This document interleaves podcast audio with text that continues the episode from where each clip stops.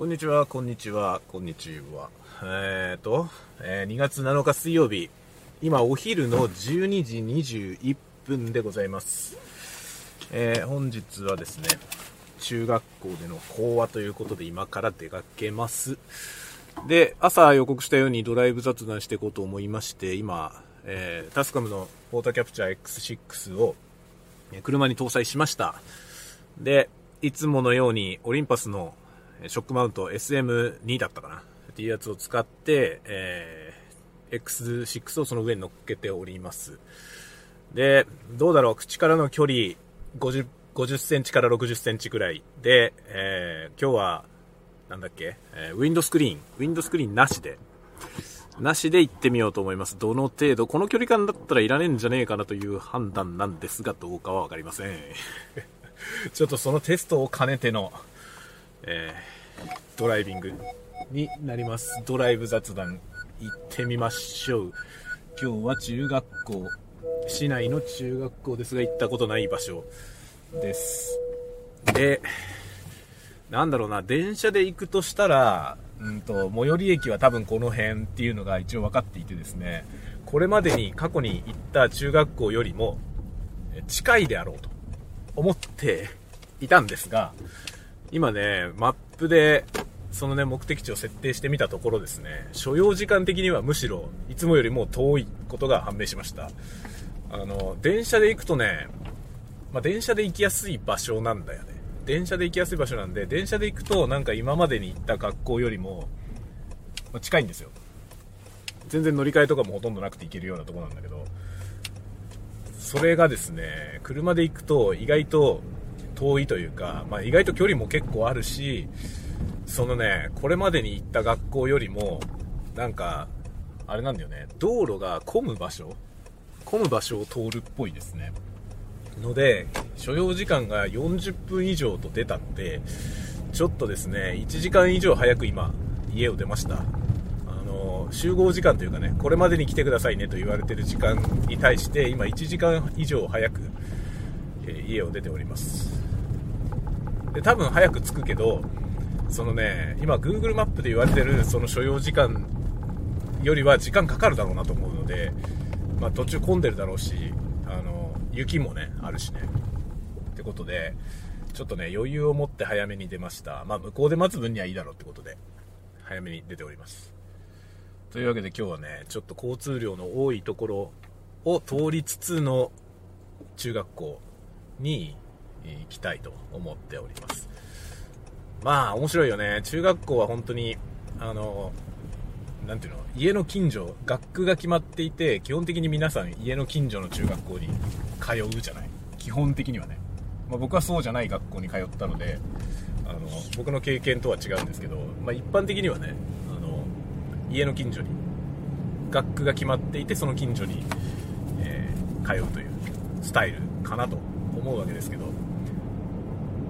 そういう意味でいくとね、その、地域性みたいなものがすごく出ますよね。これ大丈夫かな？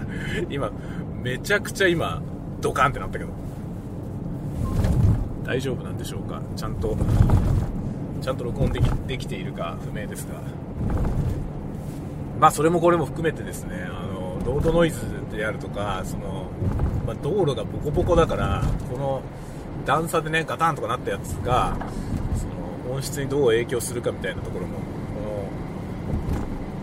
含めていろいろチェックをしていきたいなと思っております。検証で、ちょっと今ね、車が温まってきて暖房がついたんで、暖房をちょっと、え下げました。完全に停止しちゃうと寒いので、ちょっと暖房は弱めにつけておきます。ファンをね、ファンの風量をちょっと減らしました。という感じで一応今、順調に推移しておりますね。はい、大丈夫そう。ちゃんと、ちゃんと録音できてるっぽいです。これパイロットランプをさ、パイロットランプ、あの、録音してる時に録音のインジケーターが点字、点灯するようになってるんですけど、そのインジケーターをこのマイク側にもつけてほしいね。あの、基本的に多分このレコーダーね、タスカムのポータキャプチャー X6 っていうレコーダーは、その、録音対象に向けてマイクを向けて、集音するっていうのを想定されてると思うんだよね。だから録音してるそのねこれをオペレーションしてる人はこのこの機器の後ろ側にいてでその前方に向けてマイクを向けてるっていう多分想定なんですよ。なのでインジケーターの類が全部そのねモデルの下側そのねこのレコーダーの下側のところについてんだよね。なんだけどこのように自撮りをする場合に録音できてるかどうかを確認したい。と思うわけよ。だからこれ Vlog 用途とかで使うことを想定するならこの頭側にもねインジケーターあった方がいいんじゃないかと思いますね。こういうのをいろんな ちょっと意見をまたね出していきたいなと思いますね。まあ、こういうの商品開発って面白いよね。本当に。僕は全然そういうのと違う仕事をしてるんですけど、すごい興味があります。だから、作ってる人が想定している用途と、その、使ってる人が使う用途がすでにずれている気がするんだよね。で、それはこの、今のね、最近の YouTube であるとか、まあ、ポッドキャストであるとか、そういう、なんだろうな、コンテンツ配信みたいなものがね、ものすごい身近になっていて、で、これはまあフィールドレコーダーというか、PCM レコーダーなんですけど、こういうものを買う人の層が広がってると思うんだよね。以前よりも。で広がってると思うので、それを考えると、なんかその、新しく生まれてる用途、今まであまりなかった用途に対して、こう、どうモデル作りをしていくのかみたいな、その、プロダクトデザインみたいなことって、興味深いよね。とても興味深いなと、毎度思いますね。だからこの分野は本当に今、熱いというか、まあ、以前と比べてかなり売れるようになっただろうと思いますね、プロダクトが。そもそもだってね、この PCM レコーダーなんてものは、そうそう売れるものではないと思うんですよね。あの、会議を録音する PC、あの、なんだ、IC レコーダー。もっと小型のね、会議とかをレコーディングするやつは、まあ、ある程度用途が、まあ、昔からね、昔からその、そういう用途は存在していて、一定数売れてると思うんだけど、この PCM レコーダーみたいなものっていうのはさ、それよりはちょっと大げさなものなんですよね。で、じゃあこういうのは誰が使うのか、どんな人が買ってたのかっていうと、まあ、野鳥の声を取るとかさ、みたいなね、そういう趣味のある人とか、まあ、サウンドクリエイターの人とか、もう本当に特殊な用途に限られてたと思うんだけど、今は野鳥の声にしても、あの、YouTube でね、そういうものを上げるっていう人がいるじゃない。だからそれも、その以前よりは多分やる人が増えたと思うんですよね。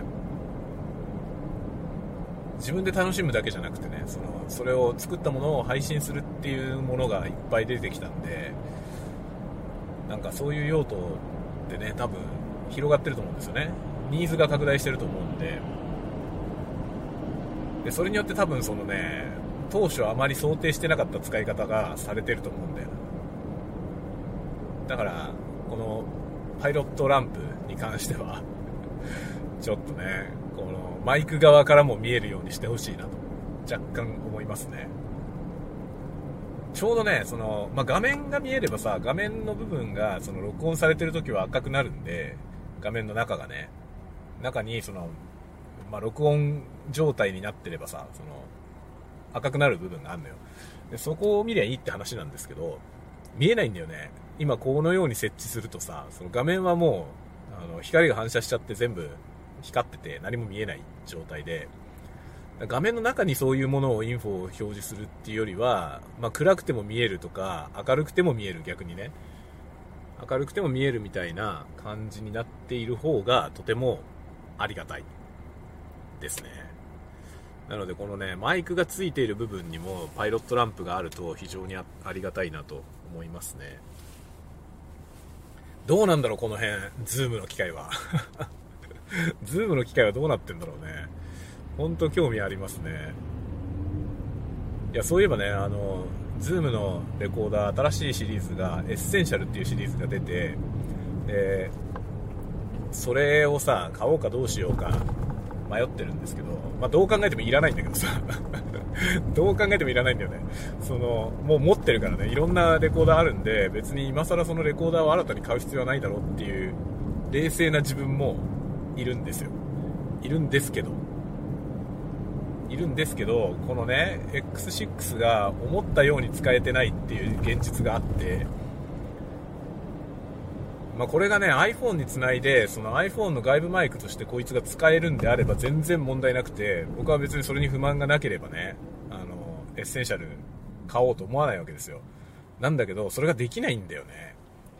で現状それができてないんでそのための用途に欲しいなと思うわけよ。で別にそのための用途に使うんでも他のマイクでもいいじゃんって話はあってで他のマイクは持ってるからさ別にいいっちゃいいんですけどね。いいんだけど、なんかね、あれ安いよね。H4 エッセンシャルってやつが4トラック取れて、24000円とか書いてあった。24000何がし。めちゃくちゃ安いっすよね。まあ、このタスカムの X6 が4万4000円。まあ、実売で4万4000円。多分、定価だったら5万超えてんのかな、これ。って考えるとね、半額じゃん。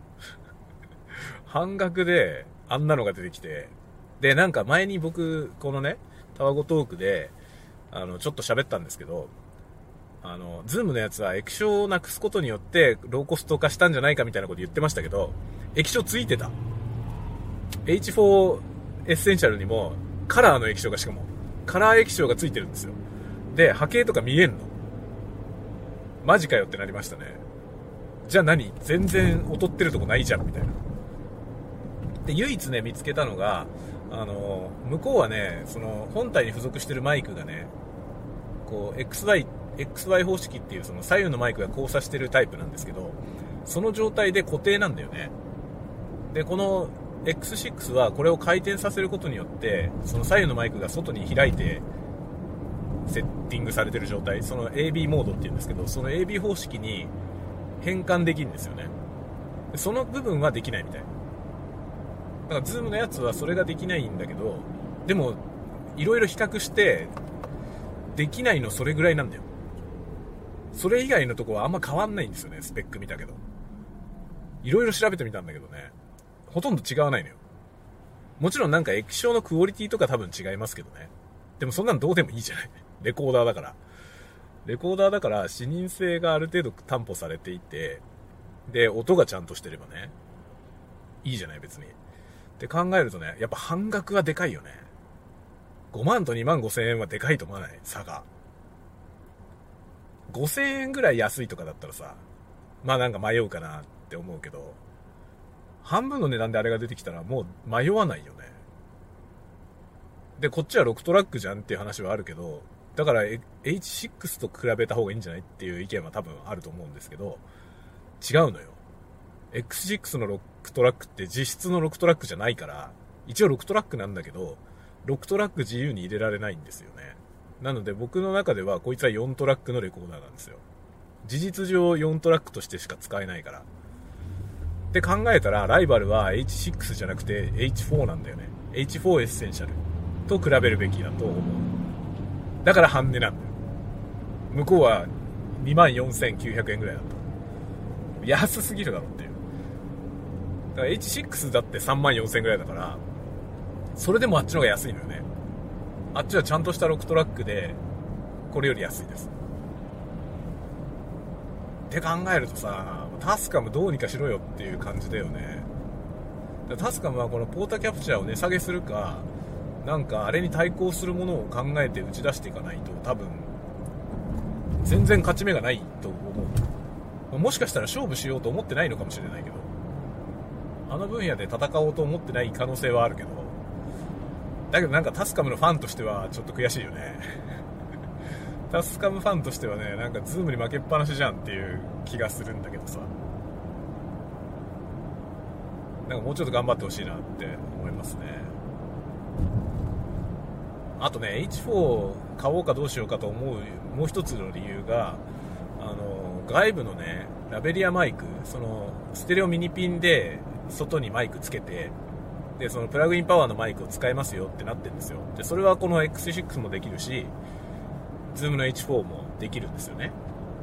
で、両方ともできるんだけど、こいつ X6 は、その、外部のね、プラグインパワーのマイクつなぐと、本体のマイクが使えない状態になるんですよね。本体のマイクの代わりに、その外部端子につないだやつを使うよっていう。そういう仕様なのよ。で、H4 エッセンシャルがここがどうなってるかを知りたいんだよね。だけどそれはカタログに書いてなくて、プラグインパワー対応までは書いてあったんだけど、そこに挿した時どうなるのかが書かれてないのよ。だから本体のマイクを使いながら、ラベリアマイク挿してそれも使えますよ。同時に別トラックにね。例えば3、4トラックにそのステレオミニピンにつけたマイク収録して、1、2トラックは本体のマイクを使うよっていうのが、もしできるならね。もうできるなら、マジで買い替えようかなと思う。てか僕はそれがやりたいのよね。それがやりたいんだけどさ、できないんですよ、X6 は。なんでだよと思うじゃん。ほんとなんでだよって感じなんだよな。今ね、でかいトラックが、右折レーンから本線に車線変更して入ってきやがりました。お前よっていう感じだよ。右折レーンだぞっていうね。むちゃくちゃな運転のプロフェッショナルが結構いますね。トラックのうんちゃんはプロフェッショナルだと思うんだけど、プロフェッショナルのドライバーなんだけど、ひでえことをしやがりますよね。さらに左の車線まで行ってるわ。なんで右車線走ってた？謎いですね。いやもうほんとレコーダー問題ね、いろいろですよ。だけどね、ちょっと、前にちょっとさ、なんだっけ、一昨日ぐらいかな。昨日か一昨日の昼に話したけど、僕ね、今サンプラーが欲しいのよ。デジタルサンプラー。サンプラー欲しいんで、ちょっとね、これ以上レコーダー買ってる場合じゃないんだよね。なので、H4 エッセンシャルすごい気になるんだけど、多分買わないと思います。ちょっとね、機材屋さんで買おうかなって今考えてはいたんだよね。機材屋さんのさ、ポイントが3000円分あるからさ、それを使って、なんか買いたいなと。まあ、機材屋さんお世話になってるしね、なんか買いたいなと思ってんだけど、だからちょうどいいなと思ったんだけどさ、2万4000円ぐらいだったら2万円ぐらいで買えるじゃない ?2 万1000円いくらぐらいになるじゃない？って考えると、ちょっとなんか、H4 エッセンシャルをね、このタイミングで買うっていうのは、ありかなと。思うんだけどさ。少しね。少し思うんだけど。思うんだけど、冷静に考えるといらねえよなっていうのがめっちゃあるんだよな。他のものいっぱい持ってるからね。なので、いらないなと思いますけど、ちょっと気にはなるんだよな。でさ、その別に買い替えるっていう形で前のやつを売って買えばいいんだけど、結局のとこね、なんか僕は全部手放さずに持ってんだよね。今までに買ったやつらをさ、一つも手放さずに全部持ってるんですよ。まあ、いらないんだけどさ、全然使ってないんだけど、たくさん持っていて、だこの X6 もう買ったばっかりなんだけどさ、1月に買ったばっかりだよ、これ。なんだけど、多分 H4 エッセンシャル買ったらもう使わないと思うね。まあ、比較はしてみたいよね、一回ね。多分ね、マイクの質とか違うと思うんですよ。それがどの程度音に影響するかを調べてみたいよね。ちょっとそこの比較はね、してみたいなとは思いますね。買うか。買わないと比較できないもんな。すごいニッチなニーズはあるような気がするね。その比較を動画にしたらさ。すごいニッチなニーズがありそうだけど、絶対再生数は伸びないんだよな。もうそもそもがね、そんなにめちゃめちゃ売れるようなプロダクトじゃないんで、その中での話だからね、微妙ではありますけど、でもちょっと比較はしてみたいよね。っていうか僕自身が知りたいこといっぱいあるからさ、だからその辺を比較して、まあ音がどう違うのかっていうのが一番あるよね。これで音がさ、結構あからさまに違うなら、まあ値段差がありすぎるからね、だからじゃあこっち買いますかって話にはなるけど、でも、音が違うならまだ戦えると思うんだよね。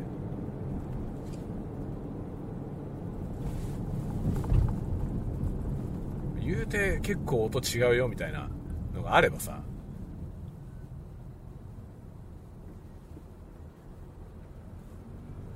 まあ、現状を見る限りだとね音は大して違わないし機能的には何も変わらないしむしろ向こうの方がいいまであるという。さあどういうことなんでしょうかっていうとこですね。でそんなこんなでアホみたいな話をしているうちにですね、えー、車の方は知らないところへ差し掛かってきました。ここまではずっとね今まで走ったことのある道だったんですけどここから今今まで曲がったことのない場所を曲がります。こっからが今日の初めてのゾーンですね。いやこういう仕事してるといいですね。行ったことない場所に仕事で行くからさ。だから道路のことが分かりますね行くと。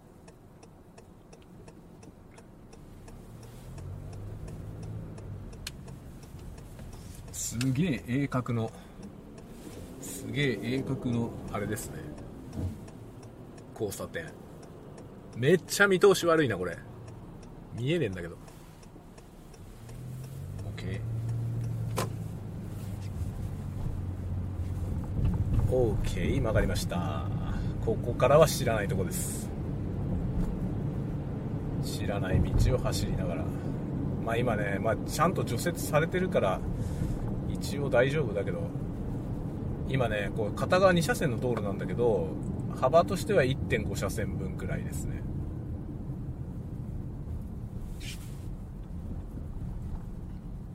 アスファルト見えてるな。今日は気温が高いみたいだね。車の外気温計はマイナス1度になってますね。マイナス1度だとね車走るともう道路は溶けますね。いや、今日さ、そう、今ね、これ今移動してますけど、今12時43分なんですけど、移動中なんですけどね、お昼ご飯食べてないんだよね。ていうか食べる暇がなかったんだよ。12時過ぎにもう出てきちゃったから、お昼ご飯食べてなくて、で、このままね、講話自体が3時半まであんのか？って感じなんで、僕はですね、今日はお昼ご飯を食べられない感じですね。本当にね、こういう感じで、しかも12時までミーティングあったからさ、12時までミーティングあって、12時、今20分ぐらいには家出てきたんだよね。で、こういう感じなんで、なんか、お昼ご飯食べらんない。割とこういうことあんだよね。お昼ご飯食べらんないパターン。っていうのがさ、その、ま、僕が働いてる会社がね、その、まあそういう業界、クリエイターたちの会社だからさ、で、クリエイターの人たちって割とこう働く時間帯が自由で、まあ、フレックスだしね、会社自体の仕組みもフレックスタイムなんだけど、遅くから動き始めて、遅くまで働いてる人が多いのよ。で、それも別に自由なんだけどさ、それでいいんだけど、そういう感じなんで、ミーティングとかがね、基本的に遅い時間になりがちなのよね。って感じで、そのね、お昼ご飯とかもみんな3時頃食べる人とかが多いから、割とね、そのお昼時期にね、なんか、お昼時の時間帯にいろんなもの入ってくることは結構あって、いや、そこでご飯食べるんだけどみたいな人のことをあまり考えてくれないんだよね。だから出張とかでもさ、出張行ったりすると移動とかに時間かかるじゃないで、その移動した後のスケジュールとかが組まれてきてバーンって渡されるんだけど、お前これいつ飯食うんだよみたいな。結構あんだよ。で、結構あって、全然ご飯食べれないことは多々ありますね。どうやってみんな飯食ってんだろう、本当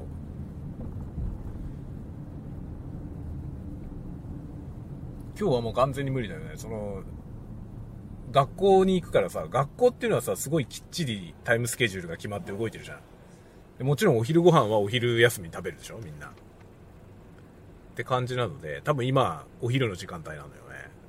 で、午後5時間目、6時間目で僕らが行って喋るっていうね。なんか今日はいろんなね、会社の人たちが来るみたいで、ちょっと面白そうですけど、そういうやつがあってね。みんなはどうしてんだろう？っていうか食えるんだろうな、ちゃんと。早めに、早めにお昼食べてくるよね、普通ね。お、なんかピーポーが聞こえるけど、どこから来る？どこから来る？あ、後ろから来るな。ちょっと待って。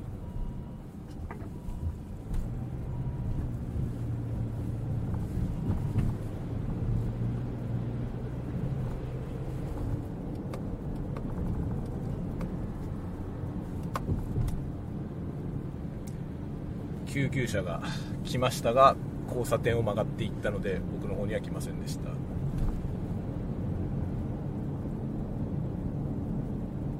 結構今ね救急車が来た時の動きもあれでしたね。なんか人によってそれぞれ分かれてましたね。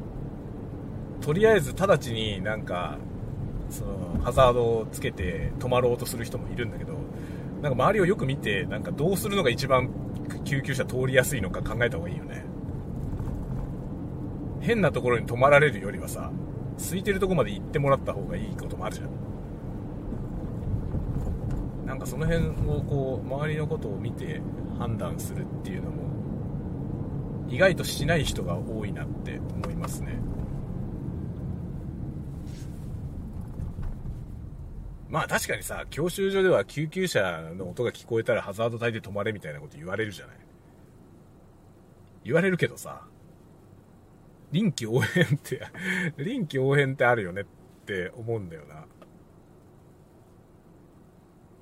結構このね、しかも雪が多くてさ、この狭い道路でさ、狭い道路の途中にさ、その、まあ、寄せてるとはいえね、寄せてるとはいえ、路駐されて、そのハザード帯って止まられてもさ、救急車走りにくいわけだよね。むしろなんかそのまま突き抜けていって、交差点の向こうまで行ってくれた方がありがたいみたいなことあるでしょ。と思ったんだよな。で、今僕は交差点を抜けて待機しようかなと思ったら、その交差点を救急車は曲がってったんで、そのまま来ました。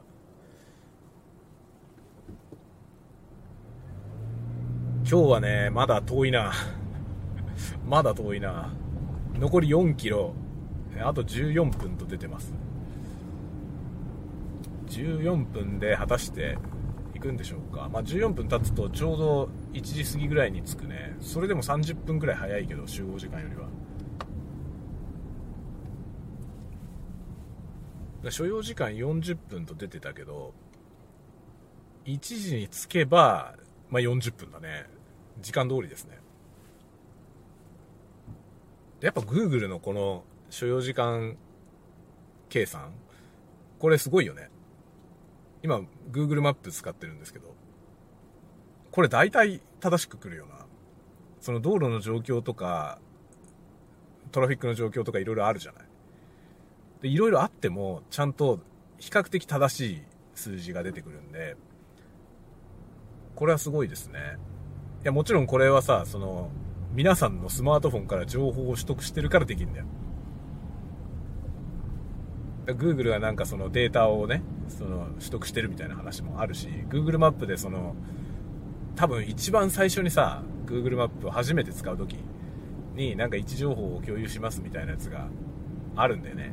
でそれを許可しますかみたいなやつがあって、それを許可するにしとくと、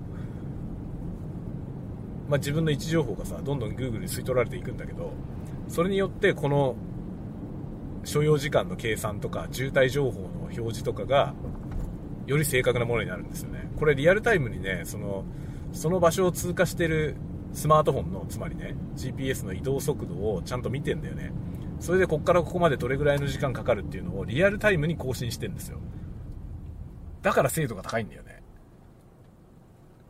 でこれの信頼性がさなんか年々増してるような気がするんだよね僕すげえ正しいなと思います、これ。最近だからこれが大幅にずれることほぼないですね。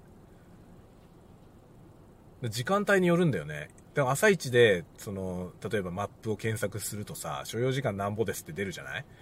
で、それでお昼に移動するんだったら、その時間で計算したらダメなんだよね。お昼行く時の直前ぐらいにもう一回検索して、で、何分かかるのかみたいな、見た方がいいですね。これ、常時変化してるから。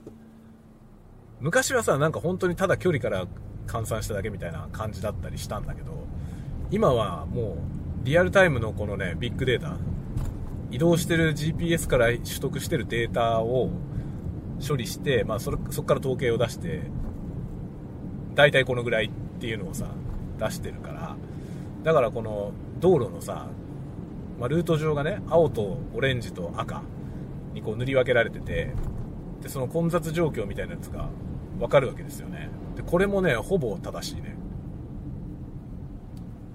ほんとすげえなと思いますね。この仕組みがすごいよな。こんな仕組み作ったこと自体がすげえんだけどさ。だけどこれはね、本当にみんなのデータの協力によって成り立ってるんで、これみんながみんなね、なんかプライバシーがなんだって言ってね、全部そのデータの提供を拒否するってもちろん設定できるんだけどさ、それをみんなやるとこれの精度が下がるんだよ。僕思うになんかね、このアプリを使う人は、そのデータを提供することに協力しろと思いますね。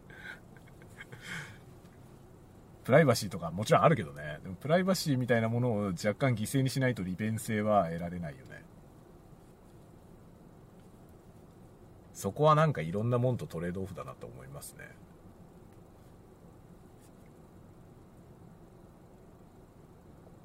おかげででも超便利なんだよ。Google さのサービスは本当に便利ですよね。まあでもさ、一人一人が今スマートフォンを持ってるっていうこの時代ってさ、もうなんかさ、管理社会 SF ディストピアに片足突っ込んでるよね。と思うんだよな。だってみんなね、その自分のプライバシーの塊をさ、の電子デバイスをさ、持って歩いてるわけじゃん。これがさ、体に埋められたら完全にもう SF の世界になるけど、今体に埋まってないだけで常時携帯してるってことはさ、もう体に埋まってるのとあんま変わんないじゃない？まあ、そこの差はでかいっていうね、その最後の、最後の一歩の差はでかいとは思うけど、だけど事実上そういうことなんだよな。この個人情報満載のデバイスを持って歩いてるってことがねそれを常時携帯してるってことはどういうことなのかってことをさしかもそれがさオンラインでネットに繋がってるわけじゃん。常時。常に通信してるわけじゃないけどでも常時繋がっていてって考えるとさもはやプライバシーなんてものはないよね。ないと言っちゃうと極論なんだけど。だけど全然守られてねえっていう意識は持ってた方がいいだろうなとは思いますね。今、そのね、僕はそのデバイスを使って移動してますから。で、これ今、Google マップを起動した状態で僕は移動しているので、僕が移動しているこの情報が使われてますね。で今ちょっと道路混み気味なんだけど、表示は青くなってんだよね。表示は青くなってるとこに今、結構混んでて、僕が滞在してるでしょそうするとこれオレンジになると思いますよ。しばらくしたら。僕はこのデータを提供してるからね。Google マップに。僕の走ってる情報によってこの道路の混雑状況がこれが更新されていくと思いますねで多分他にもそういう人はいるだろうからこの周りを走ってる車からもその同じような情報がいっていてで、同じエリアから同じような情報がたくさん上がってくれば、これは信憑性があるなと判断するでしょう。なんか一個だけ変な異常値が出てくると、そういうのは切り捨てるんで、その異常値はね、あの、統計に入らないですけど、みんなが使ってると、その、そこから、まあ多数決じゃないけどさ、引っ張っていくじゃない。あ、なんか僕来たことある場所を通った、通ってるな。完全に初めてのところを走ってるつもりだったけど知ってるところがあったここ来たことあるな今ねとある専門学校のところに差し掛かったんですけど専門学この専門学校来たことある。前にねそのなんだろう。専門学校の就職担当の先生に会いに来たんだよ確か。学生さんには会わなかったんですよねその時は。就職科の先生と話したのかな？みたいな時に。採用関係の話でね。そういう時に行きましたね。もうだいぶ前の話だな。その後ね一切付き合いがない。学校なんだよな。やっぱ学校と会社のつながりってさなんかそこの学校から一人でも採用するとねそこのその後結構つながりが大きくなりますけどやっぱ採用につながってないとどうしてもなかなかこう密になっていかないよね。だから誰誰か一人採用したいなと思うんですけどなかなか難しいよね。最近僕はその自分が採用をジャッジする側じゃなくなっちゃったんだよねなのでなんか僕はその採用営業はするんだけどさいろいろ学校に出向いてってまあそのね、学生さんの指導したりとかさ、そのアドバイスしたりとか、あとうちの会社に来てねみたいな話をしたりとかね、そういうことはやるんだけど、結局実際応募してきた時に、その書類選考したりとか面接したりとかっていうところから離れちゃってて、今。前はね、僕やってたんだけど、今はね、もう、もっと若い人たちができるようになったから、その人たちに任せてて、僕はもうね、本当にただ営業してるだけなんだよね。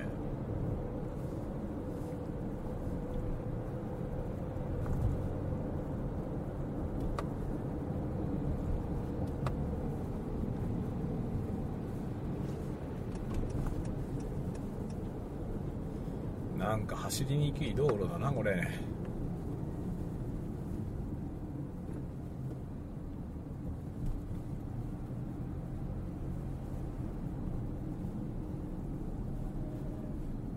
今ちょっと走りづらい道路を走ってきました。またねその学校のとこ通り過ぎたら全く知らない場所ですね。大きな道路を今渡るとこだな。ここは来たことないね。なこうやって走ってるとさ、本当札幌に住んで、まあ僕、最初札幌に住んでて、最初北海道来た時ね、札幌に住んでて、1年半くらいで旭川に引っ越して、で、旭川に3年いて、また札幌に帰ってきたんですけど、その札幌に帰ってきて、もう12年になるんだよね。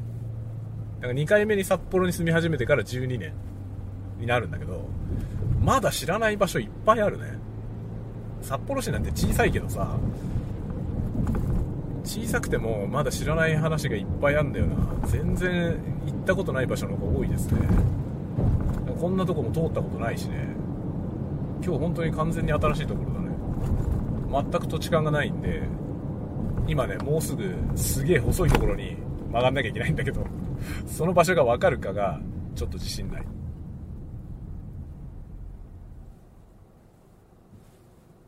なんか沿道にラーメン屋さんとかがありますね。ラーメン屋うどん屋とかがある。いやーラーメンね僕ラーメン大好きなんだよね。あのスレッズ僕のスレッズを見てくれてる方はご存知かもしれませんがスレッズにラーメンの写真ばっか上げてますね。スレッズはラーメンの写真上げる場所じゃねえぞって感じなんだけど。最近ラーメンじゃないものも上げてるけどまあラーメン率が高いですね。僕実はね、その、Google のアカウントね、いくつか持ってて、その中にね、一つね、その、Google フォトでさ、ラーメンの写真だけ集めてる Google フォトがあるよ。もうアホだよね。ほんと意味わかんないんだけどさ、自分でそのスマホの写真をね、そこに同期してたら、やたらラーメン多いなと思ったのよ。で、ラーメンばっかり集めた Google フォト作ろうと思って、ラーメンばっかり集めた Google フォト1個ね、作ってる。そこに何でもかんでもラーメンの写真を入れてますね。だけどさ、それをね、ちゃんと、ほら、豆な人はさ、一つ一つにコメントつけるとかさ、どこで食べた、なんていうラーメンなのかとかさ、なんていうラーメン屋さんのラーメンなのかとか、書いとけばいいじゃない。本当は。そういう情報は一切なく、単なるラーメンの写真だけが、わらわら入ってるというね。そういう状態で今ね、ラーメン写真館。みたいなやつを作ってますね。別にそれはもうなんか、なんか目的があってやってるわけじゃなくて、なんとなくやってる。ちゃんと、爪が甘いんだよな。ちゃんとした情報として管理すればさ、結構面白いものになるんだけどさ、後で振り返った時に楽しいものになるけど、僕はなんかそこが豆じゃないんで、本当にね、思いつきでそういうことはちょいちょいやるんだけど、爪が甘いから、まあ、いまいちなものができるんだよ。さて、300メートル先、右折ってなってるけど、どこだろう絶対わかんないだろ、これ。200メートル先。あのね、信号がないとこ曲がんだよな。信号のないところを曲がらなきゃいけないんで、あ、ちょうど除雪してる？もしかして。入れんのこれ？入れんのかな？ちょうど除雪作業中と書いてあるな。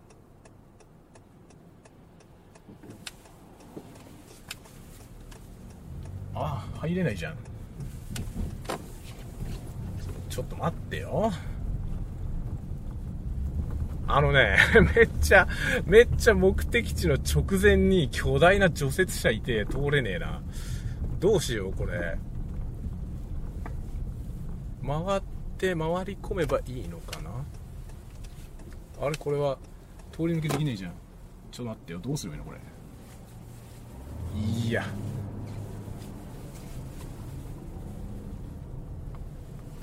何もできません。戻るしかないわ。戻るしかありませんこれは。どうすればいいんだ？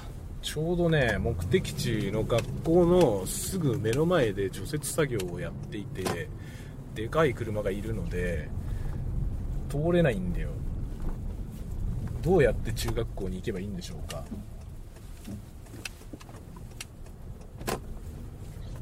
通り過ぎて戻ってこよう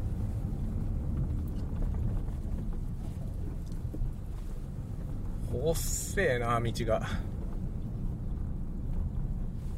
おっ。せえなおっせえな。あ中学校はありましたがよいしょ。ここにここに。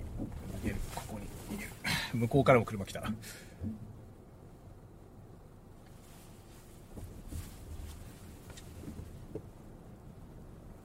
おいしょ。いや北国ってこうよね。北国ってこうよねっていうことに今なってます。どっから行けんのこれ？ここは道路がないし。ねこういうことがあるんでなんかあれなんですよ。あのどうすればいいの？ちょっと待って。いやどうすればいいの？いけないんだけど。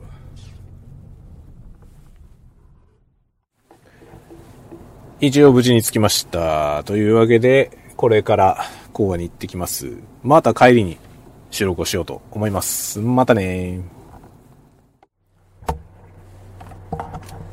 はい、終わりました。終わりましたので、今から帰りますよ。今日はですね、いろんなところで除雪が入っているみたいですね。なんか、大々的にやってるみたいで、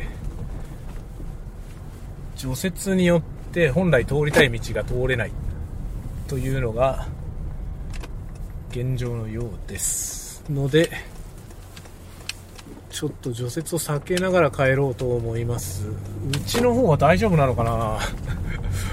問題はねうちの辺りで除雪もし入ってた場合に僕は家に帰れない可能性があるよね。まあ一応ねなんか完全に入れないってことはまああんまりなくて。般的にはなんかそこに住んでる人に関してはねあの入れてくれることが多いんですけど。お救急車が出ております。救急車今あここ消防署か。消防署から今救急車が出たところでした。OK よいしょ。道路に出ました。外の道路に出ました。あとはこれで帰るだけですね。いやー年内というか年度内の仕事が中学校での仕事が全部終わりました今回で。というわけでまた来年ね次年度4月以降でまた改めてという感じになりそうです。これはでもねいい仕事だね。本当に。費用対効果みたいなものがね、その、なんていうのかな。直近では出ないものなんですよ。何しろ中学生だからさ、中学生に対してこういう啓蒙活動をするっていうのが、実を結んでるかどうかっていうのは、わかんないじゃない？しばらくね。っていう事情があって、まあなかなかね、難しいとは思うんですよ。こういうのは、こういう活動はできないっていう会社も多分少なくないだろうし、そういうのもよくわかりますけど、意味あるよね。めちゃくちゃ僕は意味あるんじゃないかと思いますね、これは。まあさ、その、本当にさ、会社、一つの会社という尺度で見たら、実際問題ね、例えば僕がこうやって職業講話みたいなものをやって、それを聞いて目指しましたという人が、うちの会社に入ってきて初めて実を結んだことになるじゃん。ってことになると思うんですよね。その、本当に費用対効果ってことを厳密に出すとすればね。で、それが、まあ、長期計画で、まあ、今中学生だと、14、5歳でしょ ?14、5歳の子たちに対してこういうことをやるのが、実を結んでるかどうかって、まあ、一番早くても5年はかかるんですよね。まあ、5年から10年かかりますよね。で、その5年から10年のサイクルで、どの程度効果があるかみたいなものを出していくことになるわけですけど、でもそういうことじゃないだろうって思うね、僕は。なんかそういう話じゃなくて、その、もっと広い意味でね、中学生、今中学生の人たちに、選択肢を提示するっていうのは、とても意義があるなぁと僕はね、個人的には感じるのよね。だからこれこの仕事は本当にね、いい仕事をさせてもらってるなと思いますね。まあ、本来のさ、その、僕が会社の中で与えられている本来の仕事とはちょっと違う領域の話ではあるんですよ。それはね、間違いないのよ。間違いなくこの仕事はメイン、メインルートの仕事じゃないんだよね。ないんだけど、だけど、すごいなんかね、僕は意義があるなと感じますね。なんか、うん。まあ、これが、その具体的に自分のいるね、今僕がいる会社に誰かが入ってきたよっていう、もちろんそうなればめっちゃ嬉しいけどさ、そのあの時ね、中学校であなたの話聞いたんですよって子が入ってきたらめちゃくちゃ嬉しいけど、まあ、そうならなかったとしてもさ、その同じ業界、こういう業界を目指そうと思うきっかけになってくれて、まあどっか他社でもね、そういう仕事に就いたってなれば、僕はなんかそれはね、すごく大きな意味があるんじゃないかなと思いますね。もうなんかさ、その今少子化がすごいからね。前にもこの話ちょっとしましたけど、あの、後継ぎの問題ってさ、もうなんていうの？あの、伝統工芸とかさ、そういうような話以外のところでも、後継者問題ってあるんだよね、すでに。その事業、事業継続性みたいなことを考えたときにさ、その少子化っていう要素はめちゃくちゃでかいけど、あんまりみんなそこに注目してなくないっていうのは若干思うんだよね。でもさ、その僕今小学生の子供がいてね、その小学校の様子を見てると思うんだけど、本当にものすごい逆ピラミッドで、年々子供減ってんだよね。このような事態がさ、まあいいわけはないじゃない。このような事態でいいはずはなくて、なんか、でもそのことに対してあんまりなんか、こう、少子化少子化っていうのは言われてるけどさ、言われてるんだけど、なんかもっと大きなスケールの話がされていて、実際問題その本当直近のさ、労働力をどうするのかっていうことがあまり議論されてないんじゃないかなっていう気がするんだよね。僕らのやってる仕事なんてエンターテイメントの仕事で、あの、なんていうのかな。産業の優先順位としては低いわけだよね。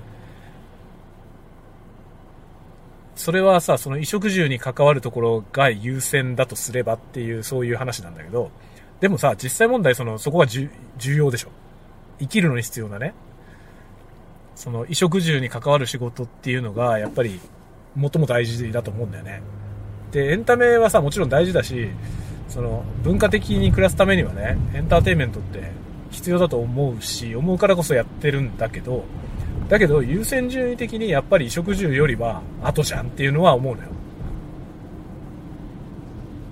で、そ、そこを考えた時にさ、その、衣食住に関わるところの後継者問題って、なんかもっと取り沙汰されてもいいんじゃないかなって気がするんだよね。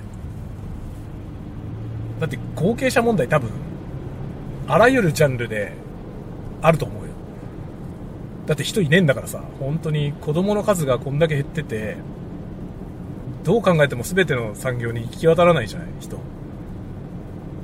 だそれこそ一次産業とかどうすんだろうっていうのは本当に思うよね。もう本当移民でやってくのかでも移民でやってくには日本語っていうハードルがでかいよなっていうのは思いますね。だからだからこそのねその日本語っていうものはもう廃れていくんじゃないかって話もあるじゃない。まあそれはそうだよね。その移民が増えてきて日本語じゃない言語でやり取りしなきゃいけない領域が増えれば増えるほど日本語は衰退していくことになるじゃない。もうこれはもういかんともしがたいよね。日本人が少ないんだからしょうがないよね。と思うんだよね。なんかこのこの事態ってかなり由々しきことだと思うんだけどさ。あんまりそこまでの危機感を持って語られてないような気がしてならないんだよね。でもさ世界的なことを見るとね世界に目を向けるとさ日本語みたいにすごいニッチな領域でしか喋られてない言葉ね使われてない言語っていうのがさそういうのを母国語にしてるところって大体公用語が英語になってんだよすでに、まあ、英語か中国語英語とか中国語になってたり、まあ、何らかの言語そのニッチ言語じゃないものが公用語になっていてすでにその国内であれあってもねなんかその純粋なそこの国の言語が分からなくてもちゃんと暮らしていけるというかさそういう風になってるとこが多いと思うんですよ。だから日本ってすごい特殊だと思うんだよね。日本だけなんじゃないかな。こんなにニッチな言語なのに、公用語が日本語で、日本国内にいて日本語しかわからない人がこんなに多くて、それでいて何の不自由もないっていう国。ないと思うんだよね、他に。で、これはさ、日本のパワーなんですよね。日本人のパワーだと思う。僕はここが日本人のパワーだと思うのよ。その、経済大国とかそんな話じゃなくて、あの、文化大国だよね。と思いますね。でね、僕はそのね、一番の文化に強い国だなって思うのは、あの、海外のコンテンツを翻訳するパワーがすごいよね。日本ってすごいちっちゃい島国だからさ、世界のほとんどは日本の外なわけじゃない？で、そうなった時にさ、その世界のいろいろな国のものを日本に取り入れてくるわけだけど、あらゆるものが日本語に翻訳されてんだよね。こんな国ないよね。ここが日本のパワーだと思うんですよ。普通はさ、なんかそのいろんなね、海外の人と話してて、まあ、例えばマレーシアの人、マレーシアに住んでる人、マレーシアから来た人と喋ったりとか、インドネシアから来た人と喋ったりとかする機会がね、あったんですけど、その人たちはなんか母国語っていうか自分の母語は結構ニッチな言語だったりするけど、マレー語だったりとかするけど、公用語は中国語でとか言ってたのよね。で、中国語の方が分かりますとか、あとなんか英語もちょっとは分かりますみたいな感じで、で、なんでそんなにね、その、そこの国の人は、なんでそんな英語できんのっていう話をしてたら、そのテレビ番組も何も、自国語のものがほぼないっていうコンテンツが。がテレビ見てても英語ばっかりだったりとか、中国語ばっかりだったりとかね。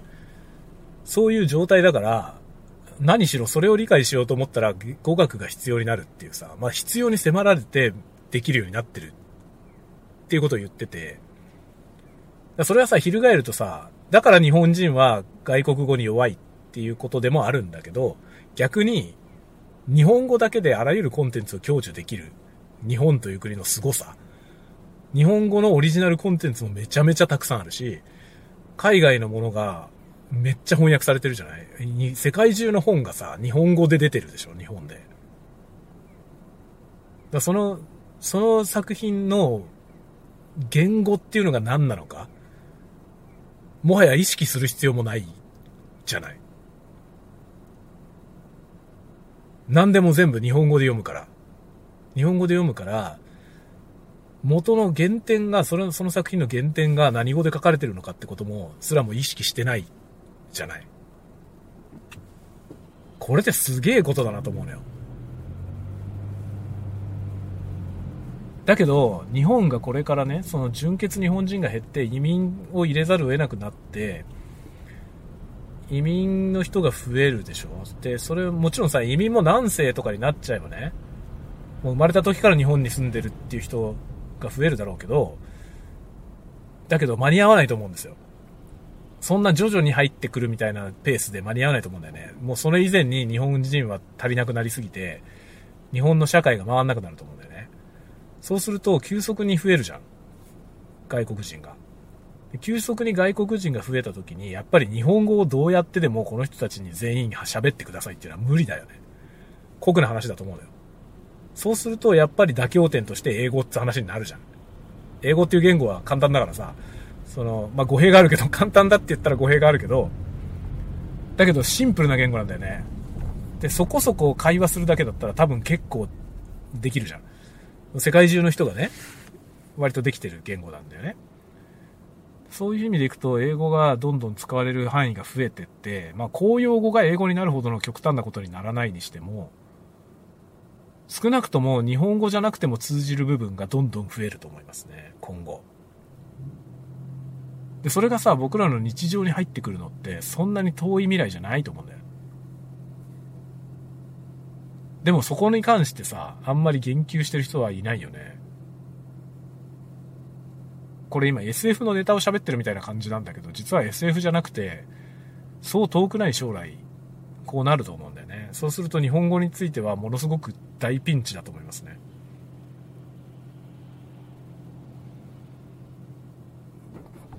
まあ、労力をかけて日本語に翻訳する意味がなくなると思うね。日本に住んでる人の、その、日本語話者じゃない人が増えれば増えるほど、もうなんか、最初から英語でよくねって話になっていくと思うんだよね。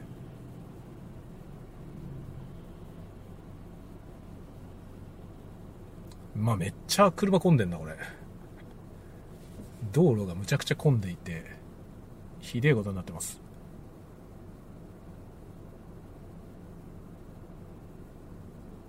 何なんだ、この混み方は。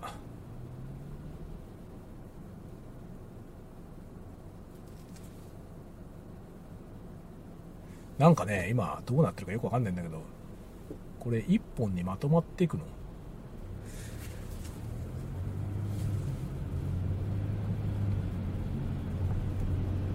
よくわかんないな。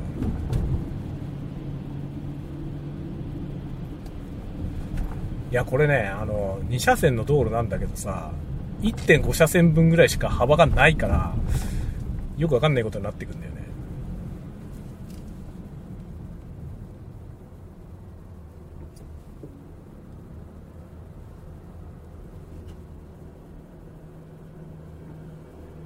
今めちゃめちゃ混んでる道路を走っていますなんかどうなってるかよく分かりません。先がどうなってるかよく分かんない。これは言っていいのかな？とかねまあそんなことを今日喋っていてそのね日本語の問題を思いましたね。今日ね中学生に向けて喋ってる中でそのまあアニメーションっていうものがね、世界に発信しやすいコンテンツだっていう話をしたんだよね。で、それはさ、なんでアニメーションは発信しやすいかというと、やっぱりね、その、アニメって、その、受け取る人に対してさ、受け取る人に、その、すごい情熱をかき立てるコンテンツだと思うんだよね。で、特に海外の人でもさ、日本のアニメが好きな人ってめちゃくちゃいっぱいいて、でその人たちってさ、あのアニメを、日本語のアニメを理解したいという動機で、日本語勉強しちゃったりするんだよね。で、海外で日本語を勉強してる人って、割とそのアニメが好きな人が多くて、そのモチベーションだけで、なんか日本語喋れるようになっちゃったりする人、いるわけですよ。そこがやっぱりね、アニメってコンテンツの強さだと思うんだよね。だから日本のコンテンツを外に出そうと思った時、一番障害になるのが言語の問題なんですよね。だけど、アニメっていうコンテンツは、その言語の部分の障害を、その受け手の側が超えてくれるから、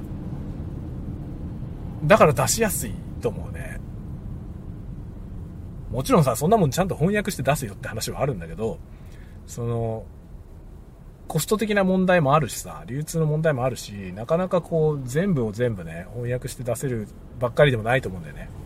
ないけど、アニメっていうコンテンツは本当にその見る側に、まあ努力を強いるでもないけどさ、強いてるわけじゃないんだけど、見る側が勝手に努力してくれるから、そのまんま出してても広まっていくっていう良さがあるんだよね。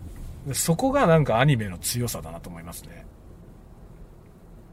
日本はアニメの国だみたいになってきてるけどさ、最近ね。アニメとか漫画のコンテンツが強いっていう風になってきてるけど、やっぱそのコンテンツの強さってものが、受け手をさ、こう刺激してさ、で、アニメはもう日本語を学んででも見るもんだみたいな空気感があってさ、で、日本語を教える YouTuber みたいなのもいっぱいいるしね。でそういう人たちもそのアニメのを題材にして教えてたりとか、その自分はアニメを見たくて日本語勉強しましたとか言ってる人もいたりとかね。っていうこの現実を見るとさ、なんか、すげえなって思うよね。アニメってコンテンツは強えなと思うんだよね。で、その話を今日ね、中学生にしてたんですよ。だからアニメっていうものの面白さとして海外に持っていきやすい。だからその、世界に対してものを発信するってことにつながりやすいっていう面白さがあるなと。僕が思ったからね。そういう話をしてたら、まあ、逆説的に、今後のね、その少子化がこのまま、このままの傾向でいくとっていうか、もう言ってるじゃない。少子化ってもうさ、遡って子供を増やすことはもはやできないから、もう今減っている人たちっていうのはもうしょうがないんだよね。その人たちが社会に出るとき、社会を支える人たちがいないっていう。もうこれはさ、間違いなく訪れる現実なんですよね。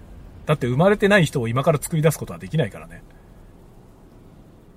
だから紛れもなく近い将来来るんですよ。日本語の危機が。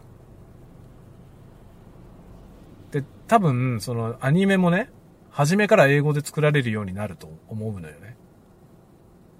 なぜなら、英語圏に売った方がでかいからですよね。で、英語圏に売るチャンネルを持った人たちが出資し始めてる。ネットフリックスとかね。ディズニープラスとか、そういうところが日本の会社に出資して作品を作り始めているってなってくると、ターゲットがそもそも日本人じゃないので、日本語で作る必要なくないって話になるのは時間の問題だと思う。で、これがさらに日本の国内にも日本語じゃない人が増えてきたら、もはや日本語でコンテンツを作るってコストばっかりかかって、で、それのね、それに対しての対価が得にくいっていうね、さらにそれを外に持ってこうと思ったらさらにコストかかるってなったら、もう最初から英語で作ればいいじゃんってことになるじゃん。僕はなんかそう遠くない将来、まあ、僕が生きてる間にそうなるんじゃないかな思いますね。このビジョンはさ、この、この未来ビジョンは僕の中にもなかった。つい最近まで。ここ最近思うんだよね。僕が生きてる間にそういうドラスティックな変化がありそうだなと思います、最近。っていうのはそのぐらい本当に子供が少ないから。だからうちの子が通ってる小学校、本当にさ、うちの子が1年生の時に6年生の4分の1、半分、4分の1か。半分か。半分だったのかな。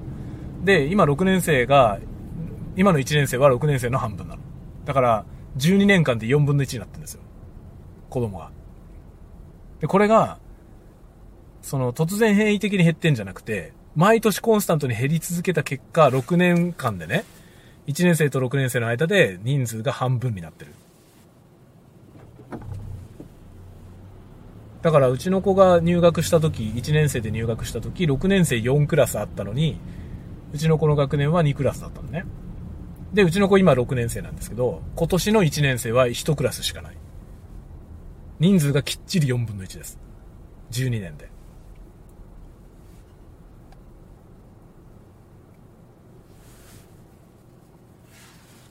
どう、どうなのかな？この状況。一方でさ、保育園が足りない問題とかあるじゃん。なんでなのかと思うんだけどね。保育園足りない問題は常に言われていて、保育園はさ、保育園とか児童会館入れないんだよね。希望してる人はいっぱいいるんだけど、定員がもう溢れてて、希望しても入れないみたいな状況があるんだけどさ、だけど子供は減ってんだよね。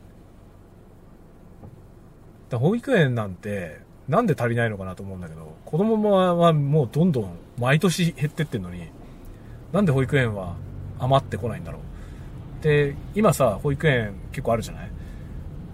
まあ、足りないと言われてるけど、足りないと言われて増設されたりもしてるけど、これ、近い将来急激に余るような気がするんだよ。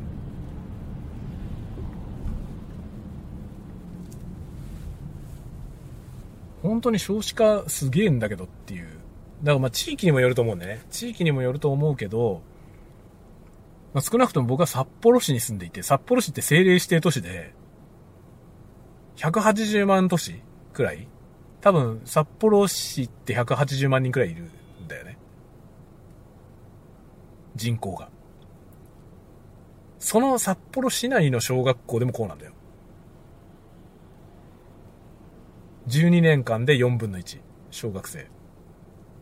まあ多分小学生全体が4分の1ってことはないと思うけど、少なくとも僕の子供が通ってる小学校では4分の1。僕が観測した範囲で4分の1になってます。でこの傾向がどう続いていくかだよね。これはまだわかんないけどさ。まあ今下の子がまだ3年生で、あと3年通うから、下の子が6年生になった時の1年生が何人くらい入るかだよね。もう今ね、教室余りまくってるから。そりゃそうだよね。だって、6年生、4クラスあったはずの6年生が今2クラスしかないから、教室余ってるし。で、なんかいろいろね、今中学校にね、講話にしに行ったりとかもしてるでしょそうするといろんなね、その私立のね、札幌市立の学校の事情をいろいろ聞くことが増えたんですけど、あのね、その、次年度の先生のね、どこに先生を配置するかっていうその人事だよね。っていうのをね、その入学生の数でいじるらしいんですよ。だから、まあ、入学生が多いとこにもちろん先生をたくさん配置して、で、そこ減ってるとこは、そこからは先生は減らすみたいなことを調整してるみたいな、毎年。で、それを結構ギリギリまで調整するみたいで、なんかなるべく早く、その、他の学校に行くんであればね、早く教えてくださいみたいなことを言われるんだよね、学校から。で、まあ、うちの子はさ、別に普通に学区の中学に行くからね、まあ、そのまま、まあ、一般的な流れですよ。自分の学区の小学校に通って、そこから、そこの近くの中学校に通うけど、まあもちろん違う学校受験して違うとこ行く子もいるからね。そういう、まあ転居する人もいるし、そういうのあれば早めに教えてくださいっていうのはなんか言われてて、その先生を調整するからって理由が説明されてます。当なんかね、その、少子化によってそうやって先生を調整したりとかってこともされ始めると、とてもなんかね、なんか、こういろんなものがさ、回らなくなってくよなって気がしますね。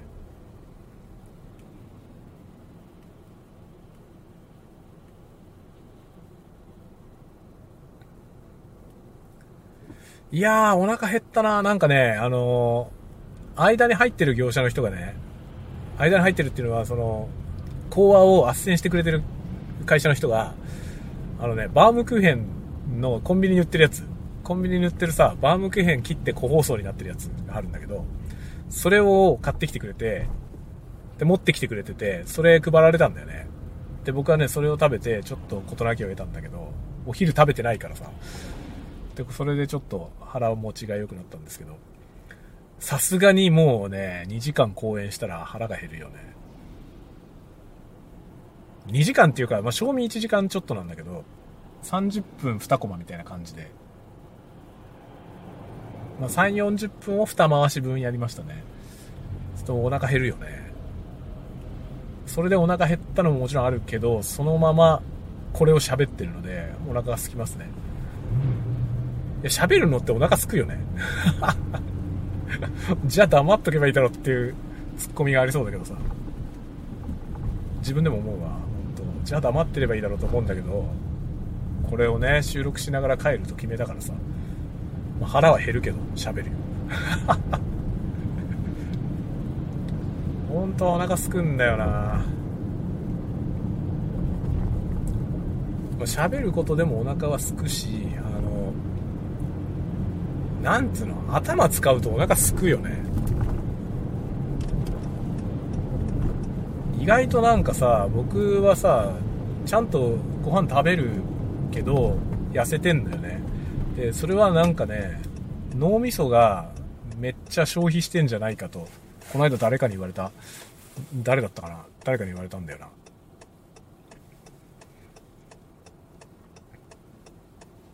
頭使ってるからじゃないですか。もうお世辞半分かもしれない。お世辞半分かもしれないけどさ。まあ、僕はね、ほんと17歳の時から体型が変わってないので、身長と体重がね、全く変わんないんですよ。ずっと。17からね。まあ、17までは身長伸びて、それに合わせて体重が増えてたんだけど、17歳で今の体型になって、以降全く変わってないですね。視力もそうなんだよね。視力も落ち続けて、17まで落ち続けたけど、17歳の時に安定して、以降ね、視力も変わんない。だからずっと同じ度のメガネをかけてます。高校生の時から。これ珍しいのかな？珍しいことなのかすらもよくわかんないんだけどさ。そんな感じですね。だから体型も変わんない。まあ体型が変わらないのは珍しいと言われるね。30代ぐらいの時にめっちゃ言われた。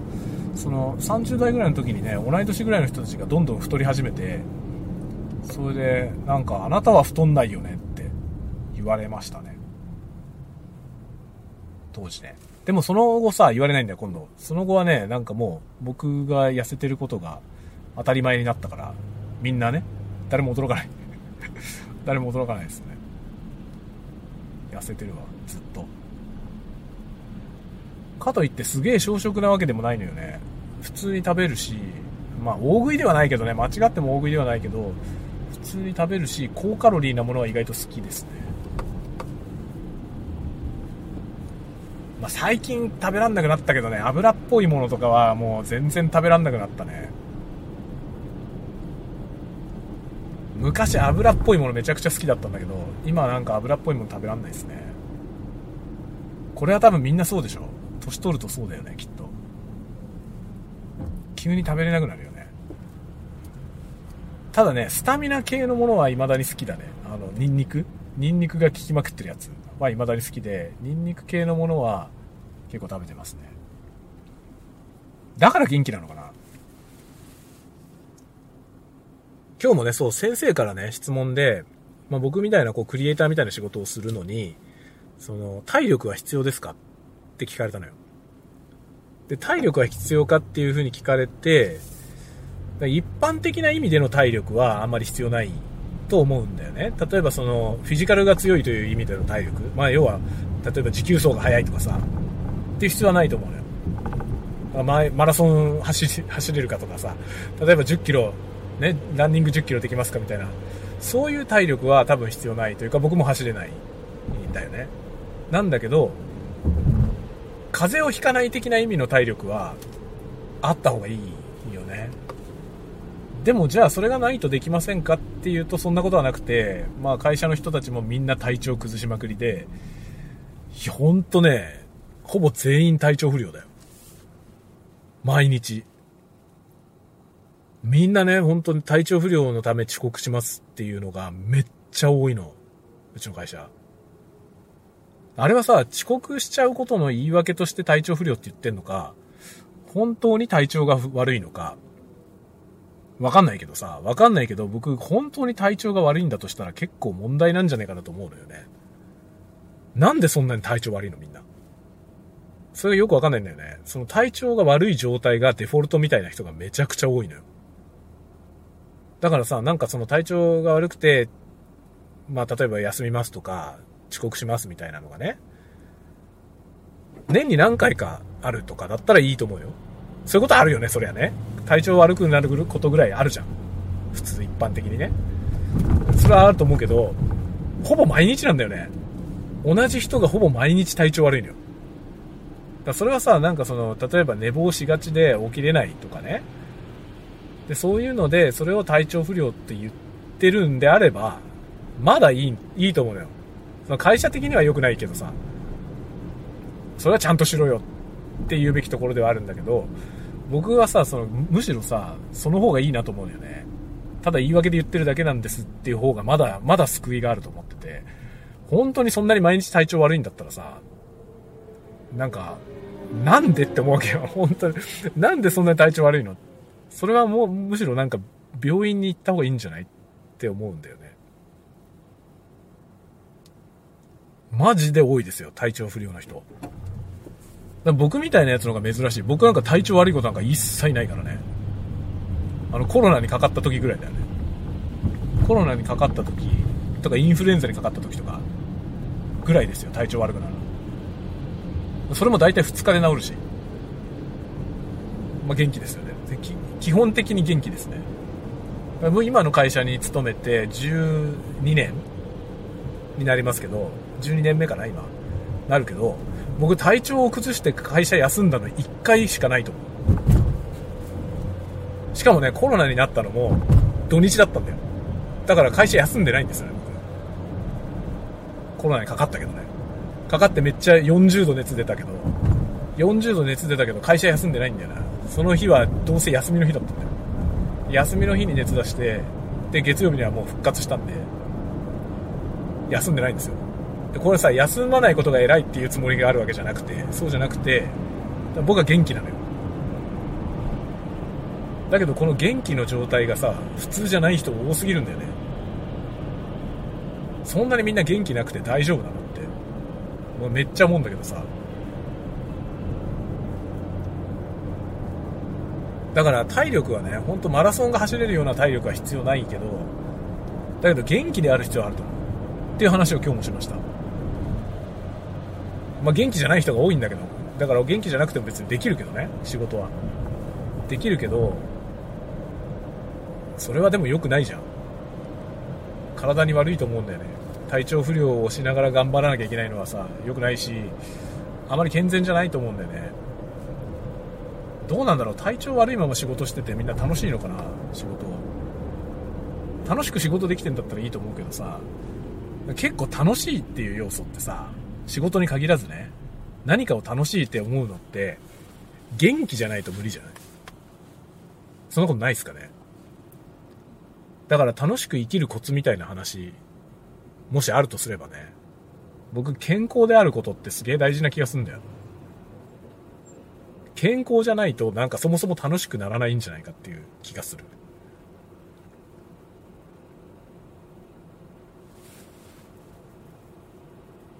元気であってほしいなっていうのは本当思いますね。なんか働いてる人たちもそう思うし、まあ、中高生にね、こうやって会いに行って話するときも思うね。とにかく元気であってほしいよ、みんな。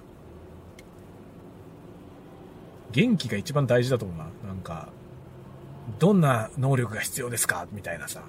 あるじゃん、そういう話。どんな才能が必要ですか？元気って才能だよね。元気が才能だとすれば僕はめちゃくちゃ才能あるわ。とにかく元気だもん。元気しかない説あるけど。だけど元気さえあればなんとかなるよね。本当に。僕のバイタリティって元気から来てると思うんだよな。その、例えばさ、なんか始めようと思った時、なんか新しいことに興味を持った時に、まあ、即始めるんだけど、それって多分エネルギーがいることだと思うんだよね。客観的に見た時にさ僕にとっては別に何も不思議なことはなくて当たり前なんだけどそのなんか新しいことに興味が出てもなかなか踏み出せない人っていうのは多いじゃないそういう話を聞いてる中でその人と僕と何が違うのかなって考えたら多分元気だと思う僕ほど元気な人がいないんだよ。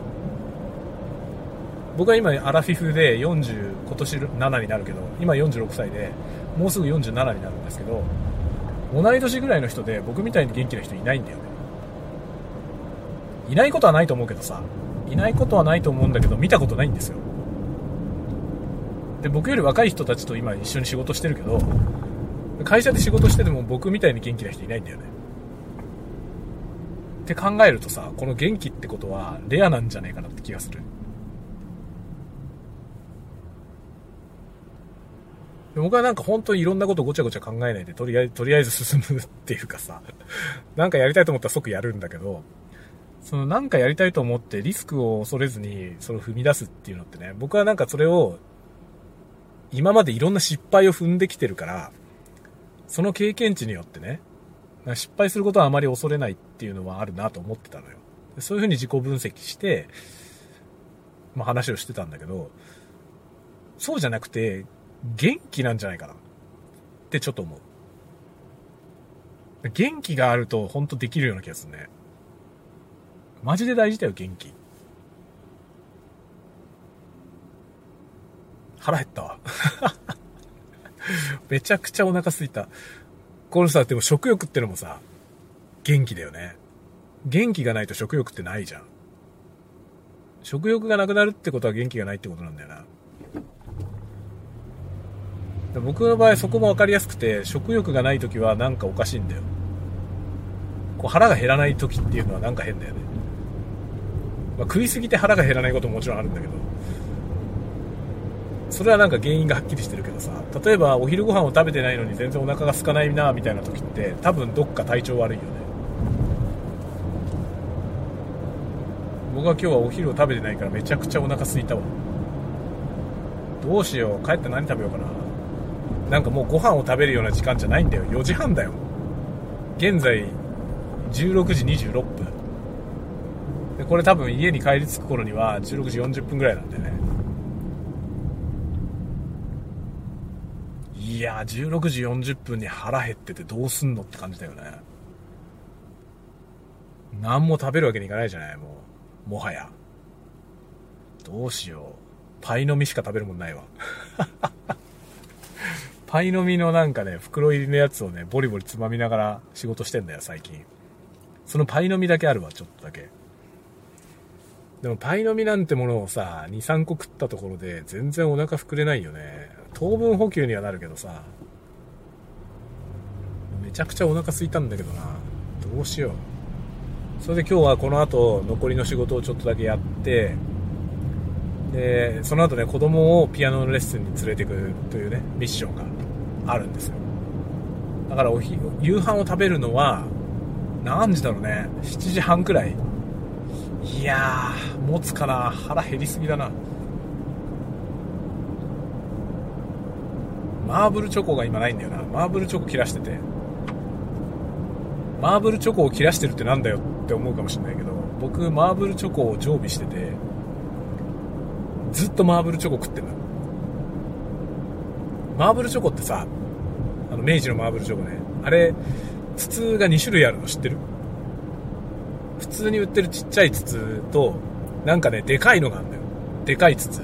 中に入ってるマーブルチョコ自体は同じもので、それがたくさん入ってるやつがあるんですよね。300円ぐらいの筒があって、そのね、300円の筒をいつも買ってんの。そのね、筒をね、食べ終わったその空き筒をね、溜め込んでんですよ。部屋に。しこたま溜め込んで。そんなものを溜め込んでどうすんだよって感じなんだけど。だから壮観なんだよね。マーブルチョコをこんなに食ったのっていうさ、その食べ終わったものを集めておくとね、こんなに食べたのっていうのが面白いじゃない。それでそれをね、溜め込んでんだけど、すごい量だよ。一回なんかで、X に写真あげたのかな。そしたら誰かが反応してて、これでかい方の筒がこんなにあるんですかって言われたことがある。20本ぐらいの写真をね、確かあげた。軽く言ってるけどさ、300円の筒20本って6000円じゃね？マーブルチョコ6000円分も食ったのかと思うとすごいよね。笑えるな、本当に。だけど好きなんだよな、マーブルチョコ。マーブルチョコって何がいいって手が汚れないんだよ。知ってる？知ってるよね。知ってると思うんだけどさ。だけどこれすげえ重要なのよ。パソコンを使う仕事をしながら、仕事中になんか物を食うっていう時に一番気にするのは、手が汚れることなんだよね。だから僕は一時期柿の種、柿の種を箸で食べてたのよ。丼に柿の種をザラザラ入れといて、それを箸で食べてる、食べながら仕事してたことがあったんだけど、今は、そのね、柿の種じゃなくて、その、マーブルチョコを食べてる。で、マーブルチョコはさ、素手で直接食べても手が汚れないのよ。めっちゃいいよね。めちゃくちゃ力説してるけど自分でも意味わかんないなと思い始めたけどさ、マーブルチョコいいよ。で、M&M's とかもちろんさ、同じなんだけど、M&M's のあのピーナッツのやつさ、黄色い袋のやつ。あれもめちゃくちゃ好きなんだけど、あれ高いんだよね。あれ、マーブルチョコレートぐらいの値段になんないかな。で、マーブルチョコぐらいのでかい筒で売ってほしいな。だけど高いんだよな。M&M's は高くて、だからマーブルチョコを食べてんだけど、マーブルチョコは中にピーナッツ入ってないんだよね。マーブルチョコはね、あの、M&M's で言うと茶色いやつだよね。茶色い袋のやつと同じタイプですよね。知ってますか ?M&M's っていろんなのあってさ、まあ、有名なのは青と黄色と茶色。青と黄色と茶色で、茶色いやつが、その、日本のマーブルチョコレートと同じ、同じ感じのやつ。で、黄色いやつはピーナッツが入ってんだよ。青いやつはあれ、何が違う？青いやつはなんだかよくわかんないけど。なんか一回買ったことあるけどな。どんなのだったか忘れちゃった。まあそんなあれですよね。そんなあれで、そのね、何を食べるか問題。仕事しながら何を食べるか問題。あるよね。僕は大体せんべいを食べてるか、その、マーブルチョコを食べてますね。せんべいは割れせんみたいなやつを買ってきて食べるのが好きだけど、これも高いんだよな。せんべいって高いんだよ。なんでこいつはだんだん左に寄ってくんだ？謎の運転をしてるやつがいますね。右車線を走ってるのにだんだん左に寄ってくるやつがいる。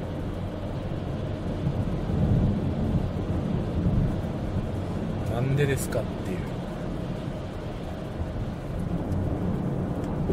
いや、ドライブは楽しい。こういう単なるね、仕事の行き帰りでも楽しいですね。車を運転するっていうのは。あれあれは何をしてるの？なんか道路の真ん中で何か作業をしています。ああアスファルト直してる。これね、雪国あるあるなんですけど、あの、雪国ってさ、除雪するじゃない道路をね。道路に雪が積もるから、除雪するでしょそのね、除雪することによって、アスファルトを壊してしまうんだよね。だからアスファルトボコボコになるんですよ。で、その上に雪が積もってる状態だったら問題ないんだけど、雪がなくなってくると、ボッコボコなんだよね、道路が。で、めちゃめちゃ危ないんですよ。なんで、そのね、ボコボコになった道路を直すっていう仕事が、もう毎年レギュラーで発生するんだよ。で、雪のシーズンが終わる時にね、もちろん、がっつり道路工事やるんですよね。直すんだけど、まあ、これはなんかある意味さ、いい感じで経済が回ってんじゃないかなって気がするんだけど、毎毎年この仕事があるっていうのがね、まあ、土木系の会社の人たちにとってはさ、これは結構定期収入だからだと思うのよ。だいいんだけどさ、なんか、除雪時になんか道路破壊しすぎじゃねっていう気はちょっとする。もうちょっとなんかさ、そこまで削んなくていいんじゃないかなって気はするんだよ。そんなに攻めなくても別に道路は走れるようになりさえすればいいんじゃないかな。おお、おザクザクでございます。今日は気温が高いから道路がザクザクでめっちゃまっすぐ走れないなこれ今ね住宅街の中の道道路に入ってきたんだけど足を取られますねよいしょよいしょ。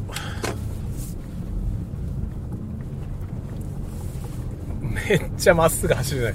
すごい滑りながら。おお。あ聞こえてますでしょうか。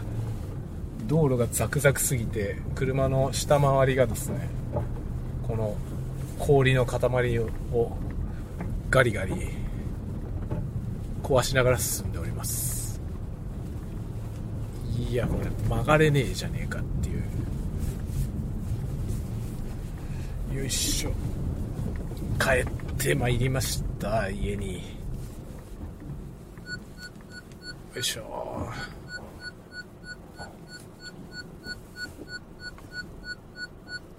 はい、というわけで終了いたします。到着しました。お付き合いありがとうございました。また次回のタワゴトークでお待ちしております。またね